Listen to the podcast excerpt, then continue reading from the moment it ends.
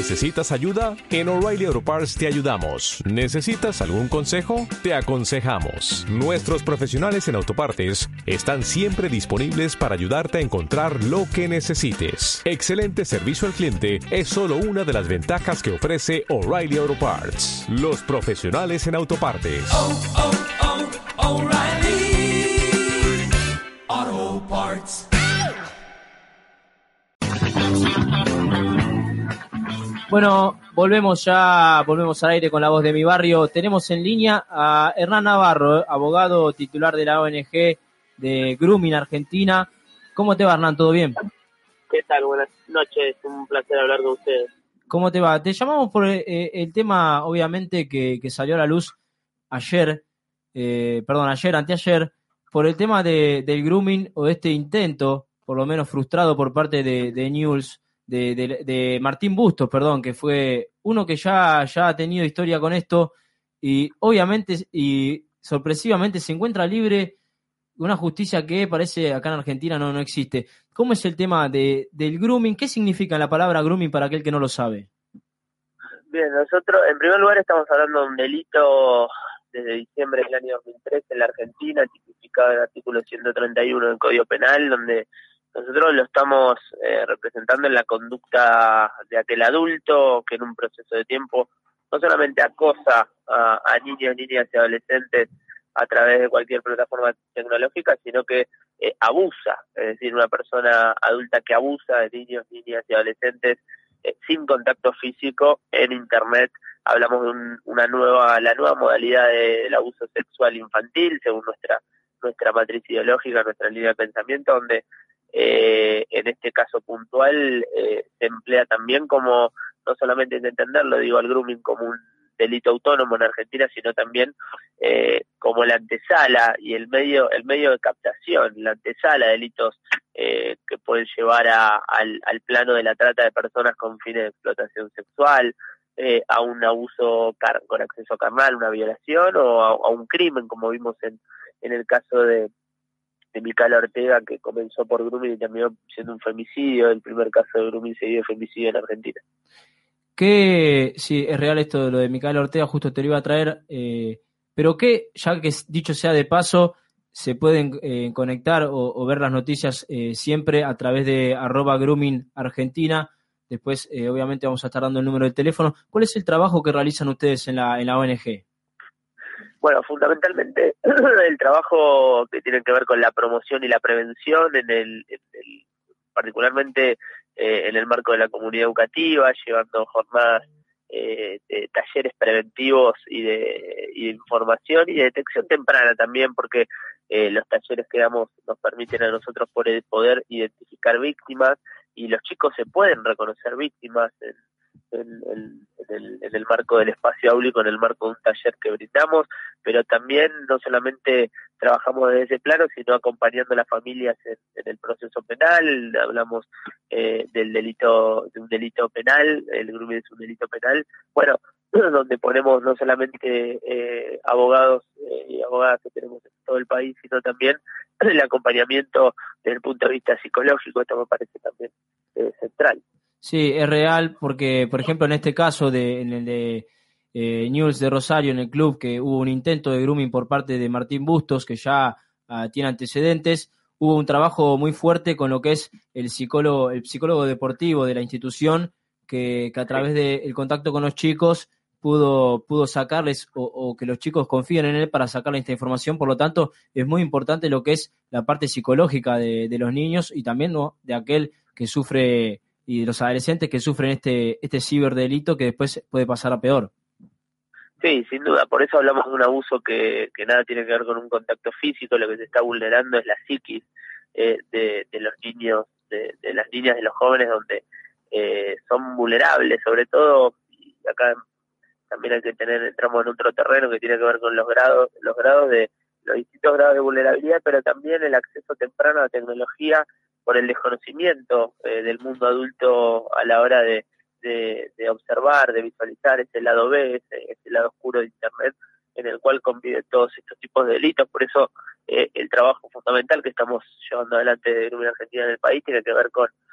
generar una, una, una ciudadanía digital segura, eh, donde, donde haya información, donde haya comunicación, donde haya recursos, donde haya herramientas válidas para eh, que el adulto pueda interpretar este tipo de situaciones, para que el adulto pueda observar eh, algún indicador de vulnerabilidad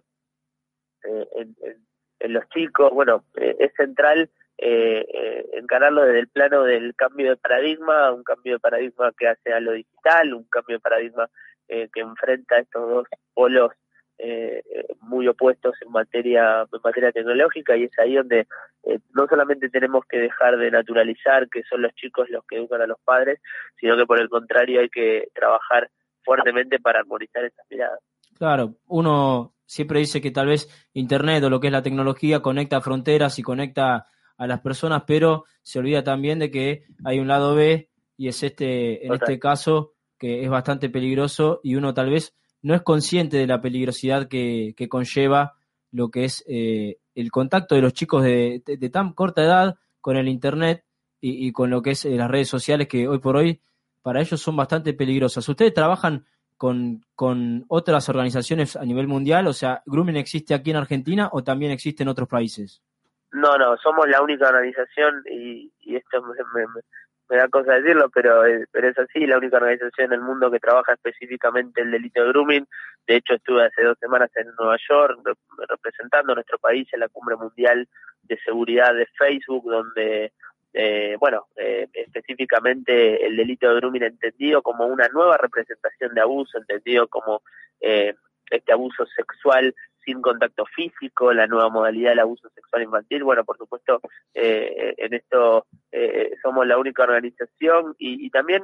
eh, no, no, no, lo, no lo planteo de un plano, desde todo lo contrario, lo que digo es que nos gustaría que haya más organizaciones que se sumen a, bueno al trabajo que venimos haciendo, no solamente en, en Argentina, sino también en la región y para eso, bueno, estamos tendiendo eh, puentes y, estrategias en el marco de la cooperación internacional con organizaciones como, como Facebook, como bueno como Instagram, que son la misma empresa, eh, como the Children, bueno, estamos como Torn, estamos empezando a generar eh, vínculos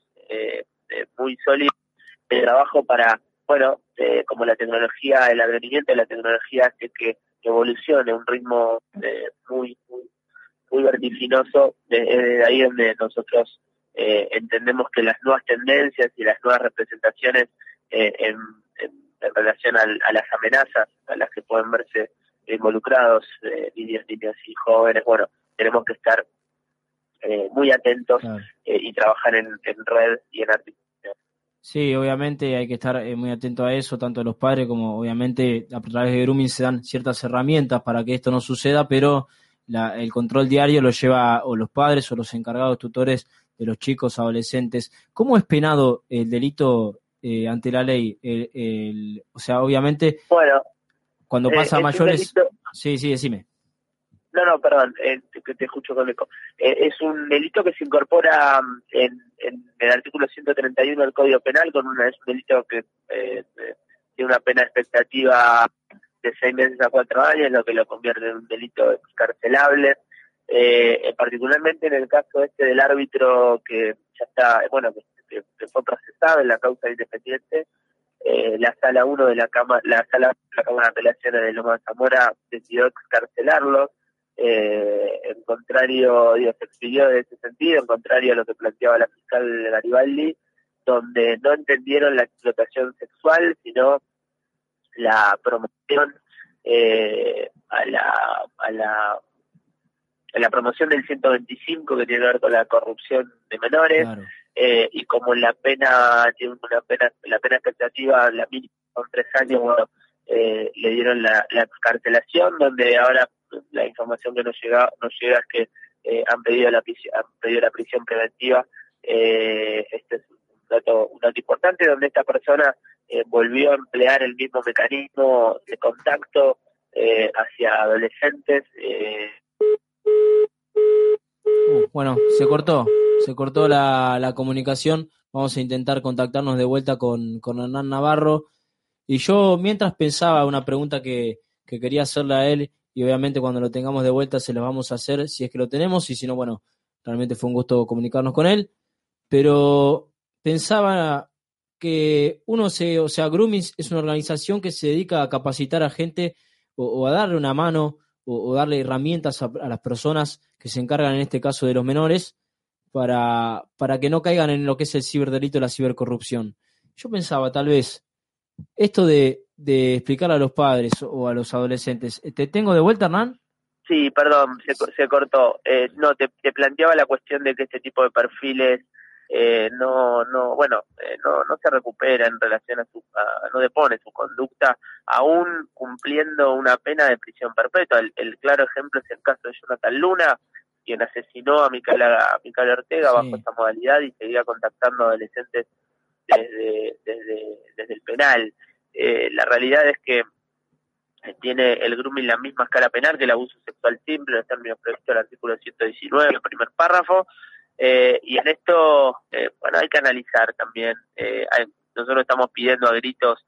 y seguramente con algún legislador lo vamos a, a encauzar la modificación urgente del artículo 131 que no alcanza a tutelar el bien jurídico protegido, que tiene que ver con el, resguardar la integridad sexual, proteger la integridad sexual de niños, niñas y adolescentes en los entornos digitales. Es una norma ambigua, una norma subjetiva desde el punto de vista de aplicación penal eh, y, vamos a pedir la modificación de forma urgente, donde también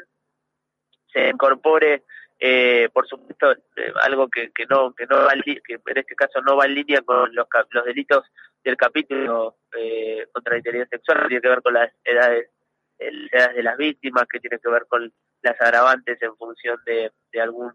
miembro encargado de la educación o, de algún culto reconocido o no. Bueno, vamos a pedir eh, la, modificación de, este artículo. Sí, eh, eh, la verdad que es una muy buena iniciativa y yo pensaba también uno que le da tantas herramientas a los padres y, a los chicos para que no, no suceda esto y habría que darle también herramientas a los fiscales, ¿no? Para que consideren esto como algo grave y no dejen salir a una persona que ya eh, eh, tuvo un intento de corrupción de menores que lo, logró en Independiente y que nuevamente está en libertad y nuevamente está eh, atosigando a los chicos. Sí, en este caso igual no fue la fiscal el que son los jueces los que ordenan eh, estos dictámenes, pero eh, sí coincido con tu mirada a lo, la capacitación.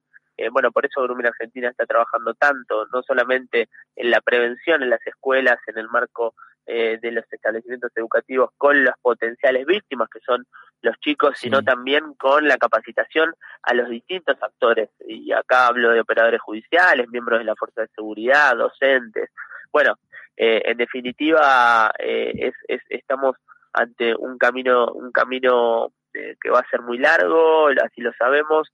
pero de reconocimiento, de mucho trabajo, y esperamos que, bueno, la sociedad reaccione y entienda de entienda una vez por todas que los chicos conviven en ese mundo en el cual no están los adultos eh, donde hay eh,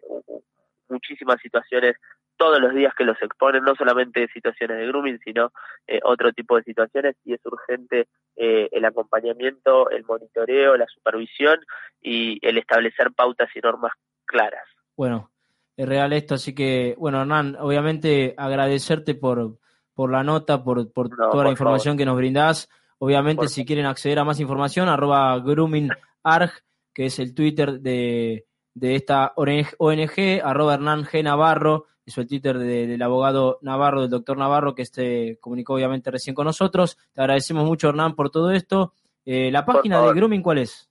www.groomingargentina.org, nos encuentran como Grooming Argentina en, todas las redes sociales y algo interesante, nuestra aplicación, la primera y única en Argentina que permite denunciar en tiempo real un caso de grooming, se llama GAP, GAPP, eh, es gratuita para los dos sistemas operativos, tanto para Android como para iOS, la pueden descargar los chicos en los celus, los padres, eh, donde con solo presionar un botón remite a las víctimas a nuestra línea que funciona con operadores especializados en la materia de las 24 horas, donde, bueno, vamos a estar atendiendo cada caso particular en una guardia permanente. Bueno, realmente algo para tener en cuenta, ¿ah? eh, una información muy importante la que acaba de eh, dar Hernán. Hernán, obviamente agradecerte y, bueno, será hasta la próxima. Te agradecemos mucho por, la, por, la, nota, gracias. No, por favor, gracias a ustedes por, por el espacio y a disposición cuando guste.